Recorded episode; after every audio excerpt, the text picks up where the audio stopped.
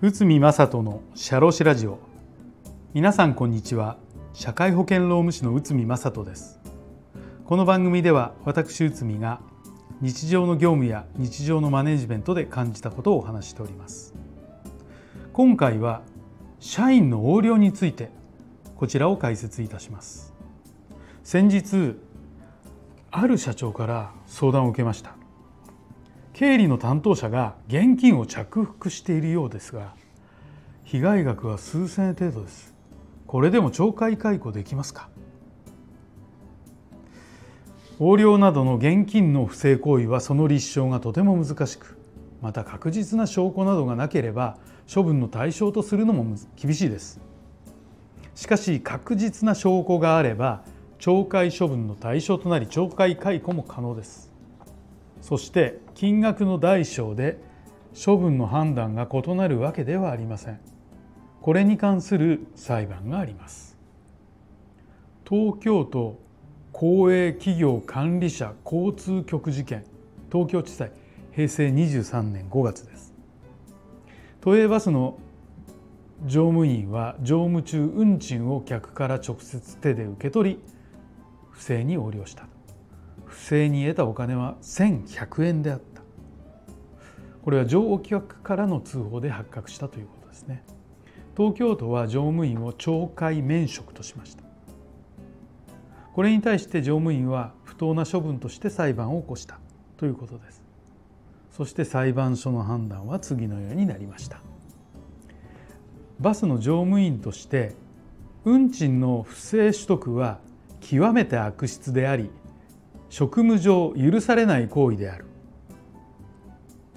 運賃の不正取得の額の大小にかかわらず懲戒解雇に値する。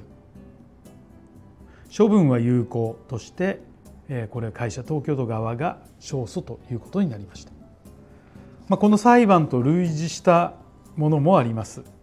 え前橋信用金庫事件東京高裁平成元年3月です。この裁判は1万円の横領で懲戒解雇となったものですが懲戒解雇を有効とした判断となっております。また旅費の不正請求の裁判として NTT 東日本事件東京地裁平成23年3月では旅費の不正請求が発覚し、えー、額は約76万。社員を懲戒解雇して裁判になり懲戒解雇は有効と判断されております。これらの裁判から言えることは金額の大小は関係なく経営秩序維持のためから厳しい処分が妥当と判断されています。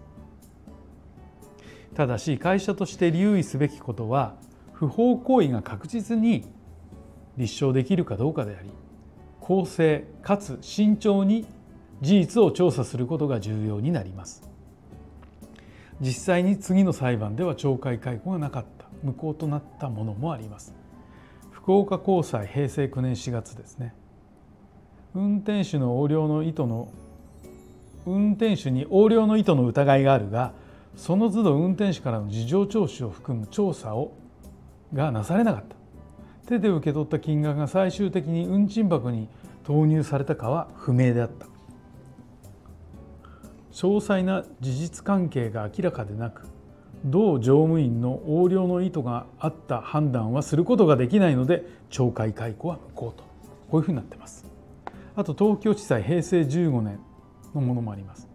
まあ、この裁判もバス会社の事例です。助役が死と不明金を発生させてしまい懲戒解雇となった。説明や資料の提出が不十分であったとして懲戒解雇が無効となりました。このように懲戒解雇が有効か無効かの判断は非常に難しいところです。しかし懲戒解雇等の処分を行う場合会社の一方的な判断の押し付けではなく懲罰委員会等の会社の正式な判断の場を設けることが大切です。はいということで今回は社員の横領についてこちらを解説いたしました。本日もお聴きいただきありがとうございました。